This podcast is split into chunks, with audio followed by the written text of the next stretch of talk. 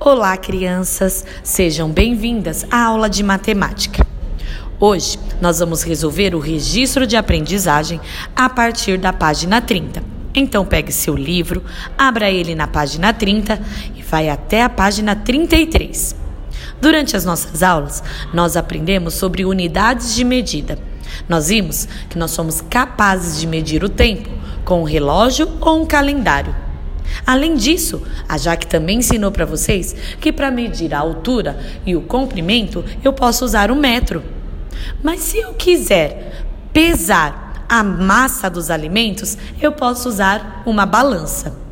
Agora, a unidade de medida para eu medir a quantidade de litros que tem dentro de uma garrafa, um copo ou uma jarra e até uma caixa d'água, eu uso a unidade de capacidade.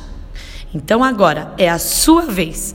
Abra o seu livro, resolva os seus exercícios e na próxima aula online nós faremos a correção. Combinado? Então, até daqui a pouco.